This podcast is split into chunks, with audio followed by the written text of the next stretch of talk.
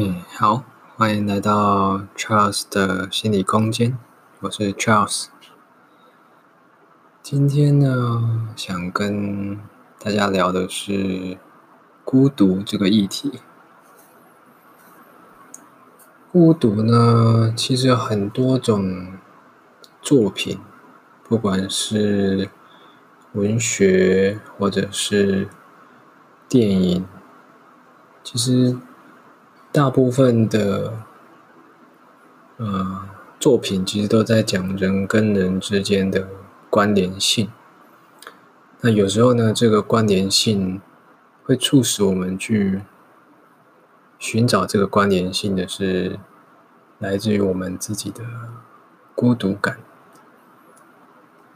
但也是因为这些孤独感，所以我们会想要和外界有所联系。所以它并不是一个不好的感觉，而是它反而是告诉我们，其实我们人本来就是需要连接跟互动的生物。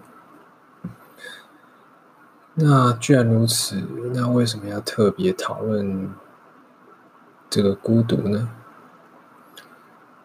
因为其实不管是我自己在阅读，或是自己在心理智商这部分的专业工作上，其实孤独有时候往往是造成我们很大的一个身心上的影响，或者是有时候会做出一些冲动、不理智的判断。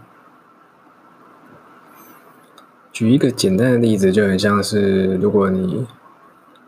呃，非常的空虚，没有目的。那有时候你就会很想要去跟别人有所联系，或是有点着急的想要去融入一个群体。对，那可能比较极端的例子就是像以前，如果你有听过一些像。邪教或者是诡异的团体，对，那这个团体通常是很会很封闭的，然后也会有一些自己的理念跟原则是必须要遵守的。对，然后我记得大家以前可能看到那个新闻的时候，都会觉得说，诶，为什么有人会去相信这种事情？为什么有的人会去决定抛下自己的家庭去加入这个团体？那当然有很多因素，但是其实我觉得最根本的还是人的那种孤独感。也就是说，我们怎么去接受自己拥有这样子的孤独？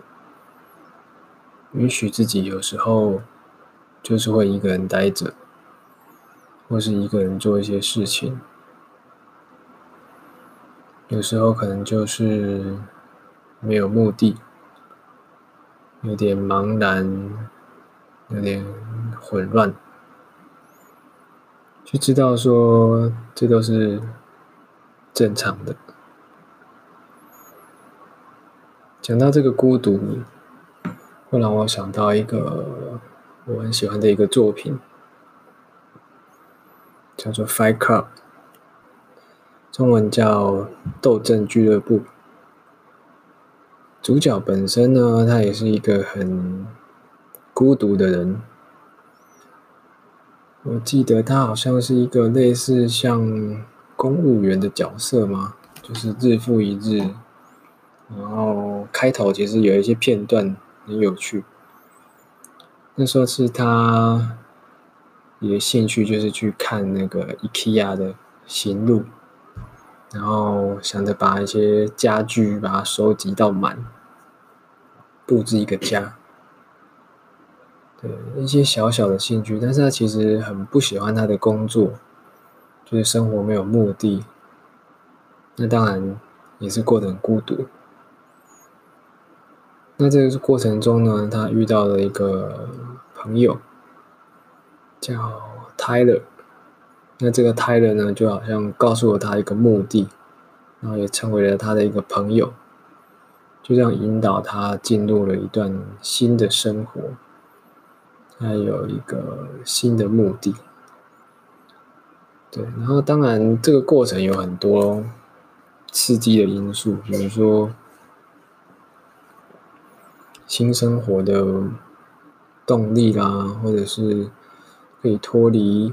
原本乏味的日复一日的人生，对，但我觉得那个出发点、那个根源还是那种孤独感。我们都太想要去逃避那种孤独感，那以至于我们会做出很多不像我们自己会做的事情。我记得。我自己有一个很深刻的感觉，我去我们家附近的一个算是园公园吧。一直以来，我就觉得那个公园其实都很普通，就是你都会看到的那种公园。那只是有一次，我就特别想说，那我走看看好了，我看。如果认真走的话，这公园可以走到什么程度？然后我发现我一直走，一直走。当我走到最里面的时候，突然有一个地方是好像你听不到人的声音，也没有太多机车车子，就是真的好像与世隔绝一那么一点点这样子。然后不知道为什么，我那时候心里突然冒出一个冲动，是很想很想打给一些。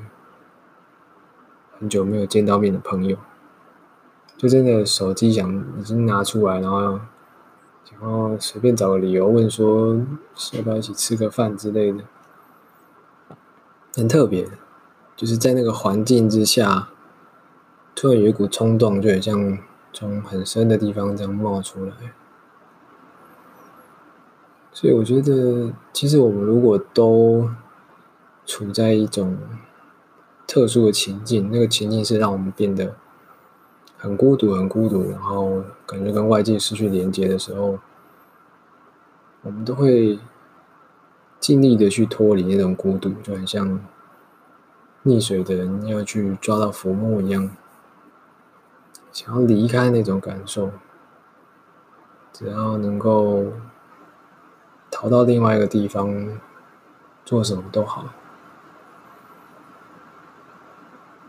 对，那我觉得自己在阅读的过程中，对于孤独的定义有一些我觉得蛮有趣、蛮深刻的了解，想要跟大家分享。如果大家有读过像存在主义之类的哲学或者心理学，其实他们对孤独的这一块是有自己的一个。论述的方法，那特别是在孤独这一块，比如说光是孤独就有分为三种孤独。第一个我们常听到的孤独就是人际的孤独，就是像比如说啊，以前我们可能会说宅男，对，当然我知道这是一个新闻冠上的词，但我想你应该懂那个意思。跟人际上比较疏离一些，然后可能都独来独往，就是也有人说是边缘人，就是一个人际比较孤独的，这是第一个。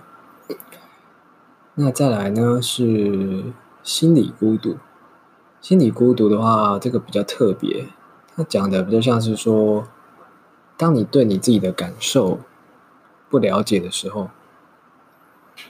嗯，举一个比较极端的例子，嗯，大家不知道有没有看过二十四个比例？二十四个比例，它是呃多重人格，现在换了一个词，有点复杂，应该是解离性身份疾患。呃，总之，他的意思就是，当他对他的感觉很陌生的时候，他会分裂出另外一个人格。那某一些人格只会有那些感觉，比如说有些人格它的功用就是愤怒，有些人格它的功用是哭泣。对，所以他原本的主人格比利他是不知道他有这些感觉的。他在很小的时候因为受到创伤，所以衍生出了这几个人格，然后分裂这些感觉。那当然这是比较。极端的例子，其实比较常见例子也是像有时候我们不知道自己其实对一些事情有点受伤，或者是我们其实很气，他那个时候这样说我们，我们就顺着生活的步调跳过那种感觉，不知道自己的情绪。对，那这个累积久了，其实也会对。身体跟心理都有一些影响，那这个就是第二个心理的孤独。那存在主义比较特别的是呢，它的根基来自于一些哲学家，像尼采或海德格、沙特、叔本华。那如果有听过的话，他是应该是尼采，他有一个说法，很有名的说法是：我们都是独自被抛掷到这个世界上的，就是我们的生存有时候是很难找到目的的，像桌子、椅子，他们被制造出来有他们的目的，但是人类却不是这样子。所以在这个过程中，我会觉得很孤独。那有心理学家形容说，像是一个人漫步在自己的荒原之中的感受。那这种孤独呢，是没办法透过人跟人的相处去消除的。也就是说，即使我们在最爱的人身边，或者是满屋子都是你。喜欢的朋友，舒服的环境，那样子的孤独还是会存在，不会消失。那当其实我第一次看到这样的形容的时候，我觉得，这其实是一个很美的感受。那也有一种被包容的抚慰的感觉，因为让我知道说，有时候其实。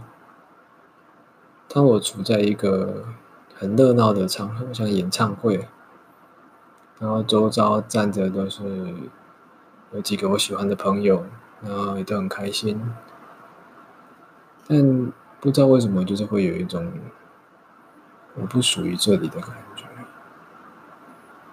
对，那我觉得其实或许在那个时候，我是经历到了我自己的这种存在的孤独。就是有一些感觉，我可能不知道怎么跟他们说，或者是说，我觉得好像没有人会懂。对，那当然，这是我那个时候的感觉，可能是，也可能不是。那我想，它的意义也是在提醒我们，是说，生活中会有这些感觉。其实都是正常的，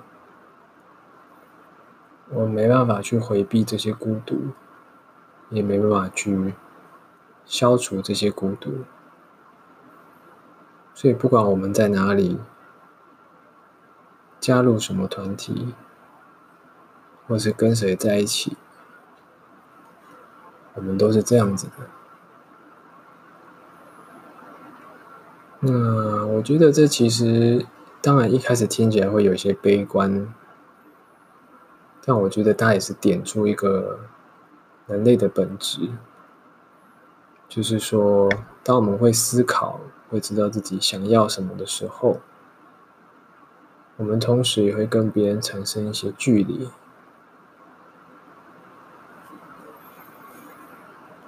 嗯，对啊，我觉得。虽然再谈下去可能会比较就是像哲学的方式在探讨一个概念，不过我还是想先拉回来讲一件事情。嗯，就是所有的感觉，我觉得都是有意义的，都是告诉我们一些事情，包括孤独也是。